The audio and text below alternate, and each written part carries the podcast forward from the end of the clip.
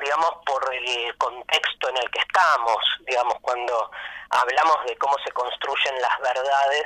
este, y escuchamos a, a los redondos hablar de,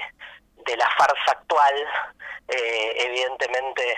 digamos, este, la subjetividad va para un lado y no para otro, ¿no? Digamos, me parece que no, no es que tiene una intencionalidad de hacer coyuntura, nosotros creemos en la filosofía, como dice Nietzsche, como una práctica extemporánea, esto es la posibilidad de hacer actualidad sin estar directamente alineados en el lenguaje que la actualidad define previamente que uno tiene que usar. Entonces, por ahí entendemos que este, hacer un cuestionamiento del tiempo productivo es mucho más eficiente para entender cómo se nos normaliza en nuestra, en nuestra vida cotidiana, que por ahí entrando en el lugar que el poder quiere que uno entre, este, constituyéndose a sí mismo en el enemigo ideal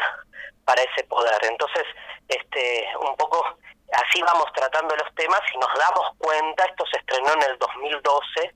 que este, fue cambiando mucho el contexto y que hay canciones que ahora aplauden más que antes o momentos que, que se, se siente como una devolución más intensa que antes, o sea, se cuela desde ese lugar, no desde otro. ¿Quiénes te acompañan en el escenario, mm, Darío? Es un, el espectáculo, o sea, es una, somos cinco en el escenario, eh, somos dos protagonistas, que soy yo haciendo filosofía, y Lucrecia Pinto, que es este la voz, eh, la que va cantando todas las canciones, pero entre los dos se van generando en cada cuadro situaciones teatrales, además